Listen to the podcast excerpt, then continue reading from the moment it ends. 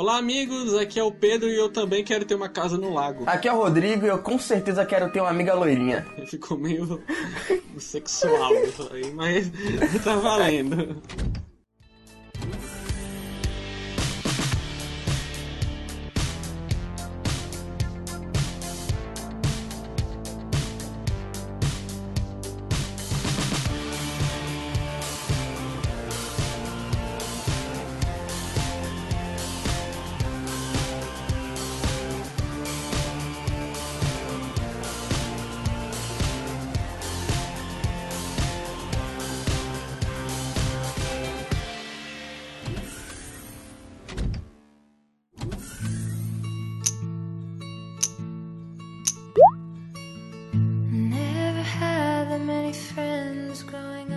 O In Mine Was There vai contar a história de Ana, que é uma garota solitária que, por recomendação da sua mãe adotiva, vai passar um tempo na casa dos seus tios para refrescar um pouco a mente e abrir um pouco para os horizontes. Se tratar. Até que nessa viagem ela conhece uma garota misteriosa que mora em uma casa no meio de um lago e que vem a se tornar sua melhor e única amiga. E durante o filme a Ana vai percebendo durante as situações que vão se desenrolando e mostrando que na verdade aquilo dali não é só uma amizade com um laço emocional. É muito mais do que isso. Sim, e não levem pro pejorativo. Não, não existe nenhum sentimento lésbico entre as duas.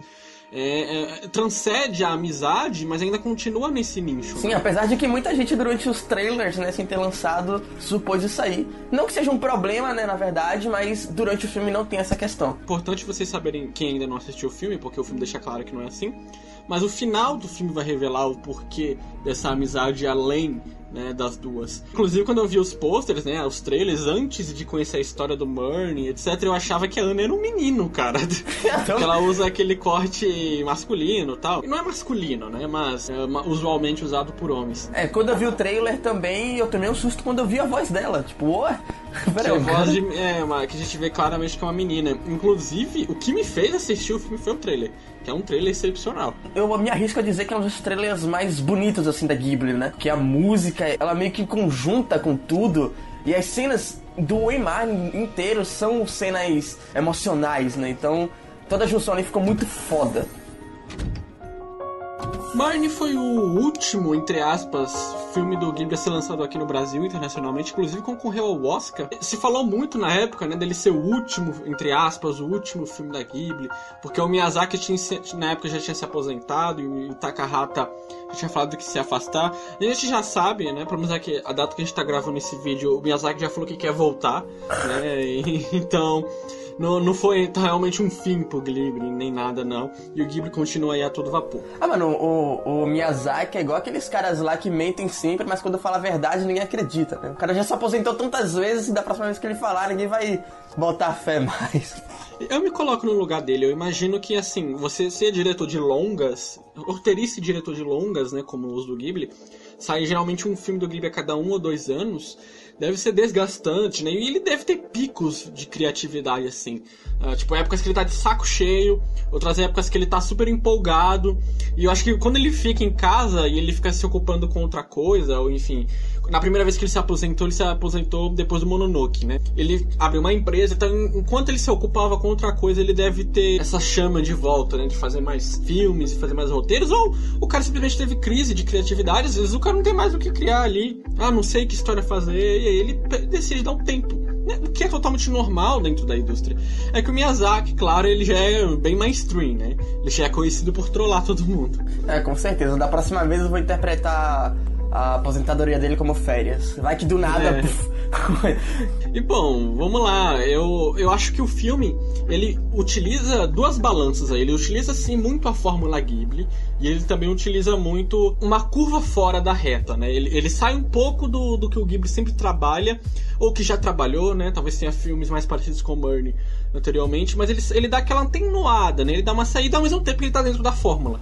É, na verdade, a Ghibli já vem trabalhando com esse tipo de filme já tem um tempo, né? Desde lá do filme Vidas ao Vento, que foi um filme mais pé no chão, na verdade foi uma biografia um pouco de fantasia. Ele vem trabalhando esse tipo de filme ainda com a receita do Ghibli, mas um pouco pé no chão. A gente vê isso também no novo filme da... Novo filme da Ghibli agora, da Tartaruga Vermelha. Apesar de ser um filme com fantasia, você ainda percebe que ele mantém a receita de bolo da Ghibli, mas ele pisa bastante no chão e ele tá aí para mostrar para você que a Ghibli, ela vem se atualizando com o tempo. Não vai ser sempre aquele, sei lá, ir pro mundo e seus pais virarem porcos, um mundo completamente fantasioso. Claro que provavelmente daqui a um futuro não muito longe possa ter filmes da Ghibli assim novamente, mas o que a gente vem vendo aí de um tempo pra cá é que eles estão tendendo mais, né, a fazer filmes mais, como eu posso dizer, realistas. É, dando, intercalando menos a interação com a fantasia extrema. Ali você tem, no Murney, né, uma protagonista menina e forte, então você vê que a Ana, por mais que ela tenha as crises existenciais dela, ela é convicta, ela tem personalidade forte. Aí você vê ali a magia do cotidiano, como eles mostram o dia a dia. Você já tem toda a questão da arte é, em volta disso, né? Você só é, em todo filme do Ghibli você só fica imerso na fantasia e na história pela arte. E como o filme vai descobrindo ao longo dos minutos ali a história passando, ele vai revelando a trama para você. Então ele começa uma coisa, ele passa por várias coisas até chegar um clímax e termina concluído o item que ele começou lá atrás. Né? Então você sente uma, um ar de satisfação. Isso é característica Ghibli, né? Sim, o mais interessante também do suspense é que ele não é um suspense que vai te jogar com toda a força lá no fundo, fazendo com que você queira de todas as formas descobrir quem é aquela garota. Na verdade, é um tipo de suspense que você quer que ele se desenvolva para você ver onde vai levar aquela, aquela amizade das duas, né? Um tipo de suspense que você quer muito mais ver o desenvolvimento dele do que saber o resultado. O Murney ele é adaptado de um livro britânico, algo incomum para os animes, só que ele tem um, claramente o tom do Ghibli aceso, como eu acabei de falar. Diferente do Vidas ao Vento, próprio quando a Princesa Kaguya, eu sinto que o Marley ele é muito mais voltado para um público pré-adolescente, né? Então, você tem o Vidas ao Vento, que é praticamente um filme adulto, é uma biografia adulta, né? Tem questões sérias de ética de guerra. Ele foge dos outros filmes de ética de guerra que Miyazaki já fez. Conto da Princesa Kaguya, a mesma coisa. Ele pode ser sim, os dois podem ser mostrados pra uma criança, mas o conto da Princesa Kaguya, se para pensar, é um puta drama foda ali, entendeu? É um drama é mega depressivo, sabe? Não precisa nem pensar, na verdade, né? Só vendo assim, você já só vendo a história da garota, os pensamentos da garota, como ela se desenvolve na trama, você vê que tudo aquilo dali é completamente pesado, assim. E o Marnie não, o Marnie ele tem uma, uma mensagem mais pra pré-adolescente. Então por isso que o roteiro não é lá grandes coisas, mas a, a forma que ele se mexe, a forma que ele anda, que é muito legal, como o Rodrigo falou. Então os personagens também não são lá grandes coisas, mas é legal você ver a forma que eles se interagem, que eles se desenvolvem. Então você vê ali que ele é feito mais para um público realmente mais novo. Os personagens eles são bem reais ao limite que o cotidiano pode mostrar, né? exatamente por essa limitação de faixa etária. Então você tem a mãe da, da Ana que é super preocupada, a Ana que é uma garota mimada, problemas de revolta, de convicção. É nada muito diferente né, do, de algo comum de uma vida de um adolescente. Isso mostra que a, a obra é bem simplista. Ela não precisa de personagens mega elaborados para chegar na mensagem dela. Mas o que é invejável no filme é a animação que o Ghibli faz, já sabe fazer muito bem, com tom slice of life que o filme já tem, que eu já falei lá do cotidiano parece não ser tão difícil falando, mas é muito complicado você fazer um filme que mostre o cotidiano de uma forma coerente na narrativa, sem beirar algo muito chato. E o Estúdio Ghibli sabe fazer isso muito bem. Na verdade, o Slice of Life, ele sempre tende a cair pro completo tédio em muitas obras, né? Até no próprio Durarara, em alguns momentos, você fica entediado assistindo.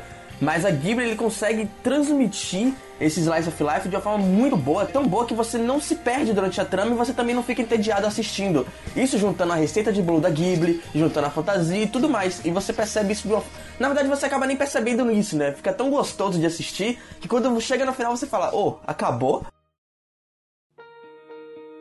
Então o roteiro é bem comum. Uma personagem que vai para longe, que vai pro isolamento, saindo da cidade para se redescobrir. E aí ela não espera que ela consiga, mas ela de alguma forma consegue uma amiga. O que vai deixar a história muito interessante é descobrir quem é a Murney, quem é essa amiga, o que ela é para Ana e o que a Ana é para ela. Então a trama vai cercar ela e como ela interliga com a protagonista e como interliga com o sentimento das duas. Essa forma que é montado o roteiro que interessa muito mais. E aí a forma com que ela encontra a Murney, a Ana, fato de todas as noites as duas se encontrarem e ao mesmo tempo a Murney ser muito misteriosa, cantadora e até gentil, faz uma certa mitologia nela, né? Na aura dela. Lembra muito uma donzela intocável. E a protagonista, ela sabe disso.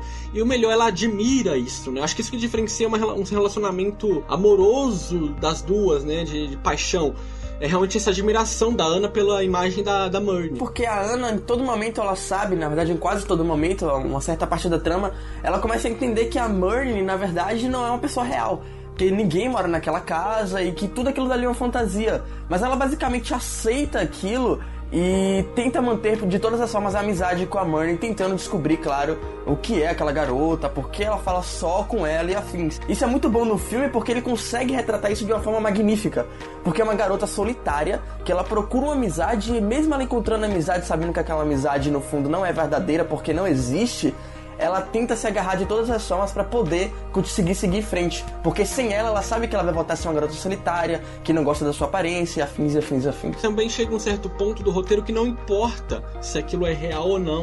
Você quer ver o que a Marnie vai influenciar na vida dela. Conhecendo a Ana, ela poderia muito bem imaginar tudo aquilo, né? Porque ela é uma garota fantasiosa. Mas isso tudo só existe. A aura da Marnie, a, a aura da, da mansão, né? Aquela coisa no pântano, encantadora, só acontece graças à, arte da, do que o Ghibli impõe. Você vê que a ambientação do pântano ela é única.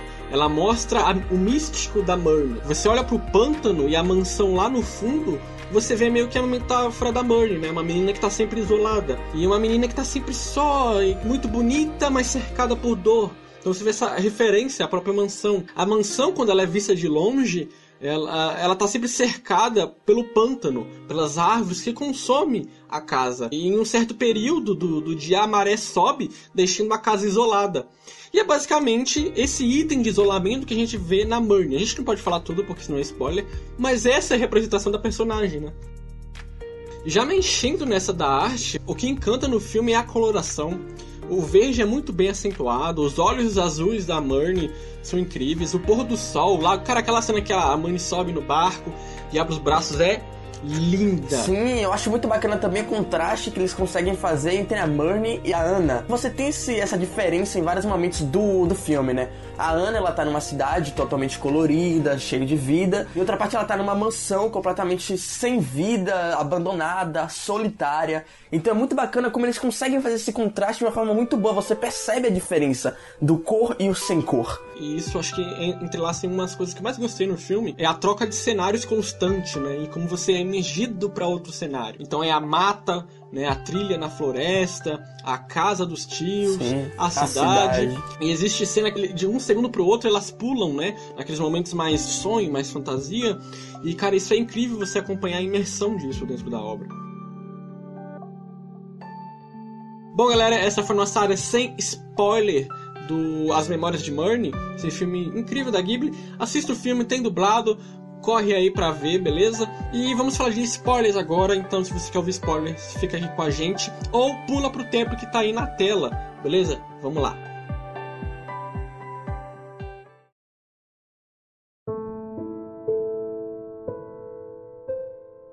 Plot twist tanto quando a gente descobre que na realidade todos aqueles encontros com a Marnie eram uma, um delírio dela, né? Mas até aí a gente já tinha uma noção. E que na verdade esse delírio é uma liberdade poética do filme para chegar na mensagem.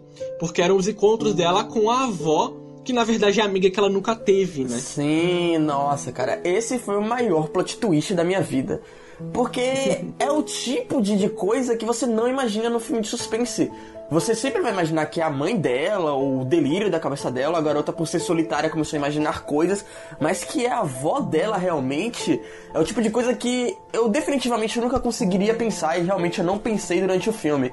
Então, a Ghibli ele conseguiu inovar até nisso, né? Eles conseguiram fazer um slice of life fantasioso, que seja gostoso de ver e ao mesmo tempo eles conseguiram trazer esse suspense de uma forma completamente nova, trazendo a avó da garota como o maior suspense do filme. Sim, é plausível isso da história porque a história deixa brechas que aquilo pode ser realmente delírio, pode ser realmente sonho. Tem cenas da Ana acordando lá na, no barro e tal.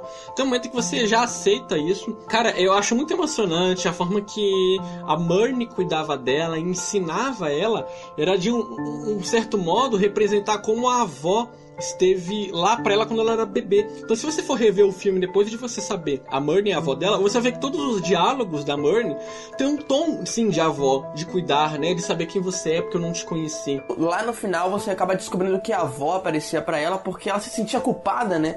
por ter desaparecido, por ter abandonado ela e tudo, tudo aquilo dali era um, umas desculpas pra Ana. Em vários momentos você percebe a Marnie dando lição na Ana, falando, explicando a ela como se deve viver e assim, assim, assim. Lá na área sem spoiler eu fiz uma metáfora da casa e da Marnie. Eu disse que a casa ficava isolada em certo horário pela maré, isso é possível você sair de barco.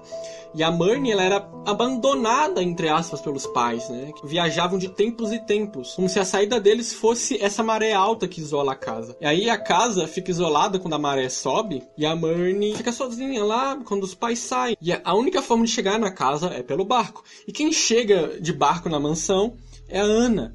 Então eu vejo que a neta dela fez essa ponte de socorro para Marnie até pelo passado dela.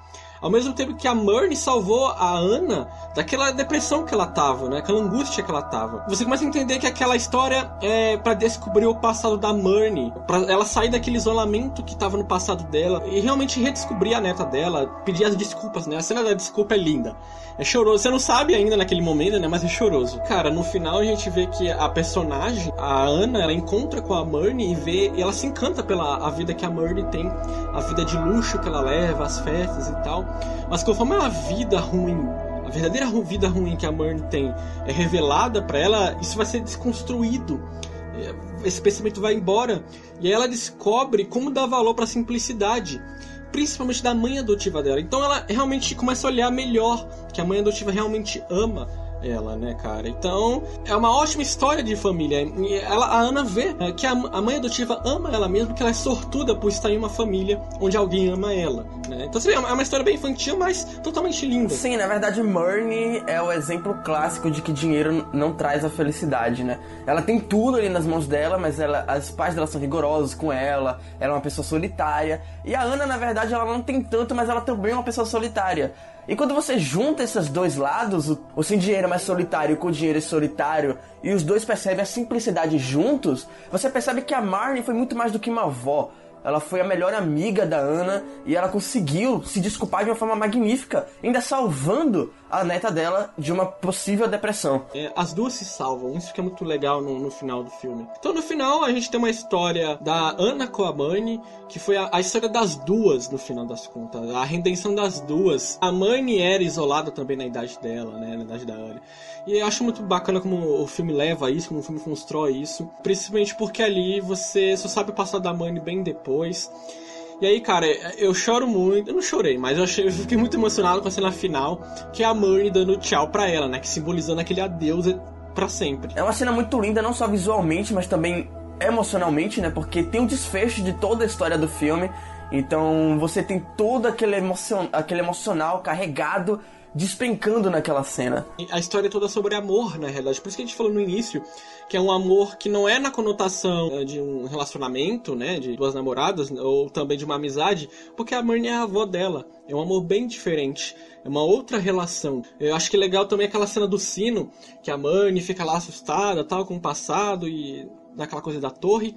E aí a, a, Ana vai lá, socorre ela, ajuda ela. Então isso mostra bem como o amor pode superar o medo dentro do, daquele contexto do filme. Então no final você vê que a Ana mudou, que ela se desenvolveu e no fim ela tá a personagem que ela queria ser no começo. O Emmanuel Was There foi indicado ao Oscar, mas infelizmente, novamente, ele perdeu para um filme da Disney. E parece que o destino da Ghibli é perder para os filmes da Disney mesmo que você perceba que é muito mais profundo, vem muito mais mensagens, os filmes da Disney sempre acabam ganhando. A gente segue aí forte esperando que um dia o filme da Ghibli realmente ganhe, né? Porque eles merecem. Legal, Rodrigo, é que a gente abriu a quarta temporada do Papo Anime com Ghibli de novo. A gente também abriu a terceira com o Conto da Princesa Kaguya. E você? Aí, o que, que você acha? Você acha que a gente deve falar mais de filmes da Ghibli? É, fazer um por temporada, talvez, sempre abrindo ela? Comenta aí. Vamos fazer leitura de comentários sim. Então deixa sua opinião. Até a próxima. Tchau. Falou.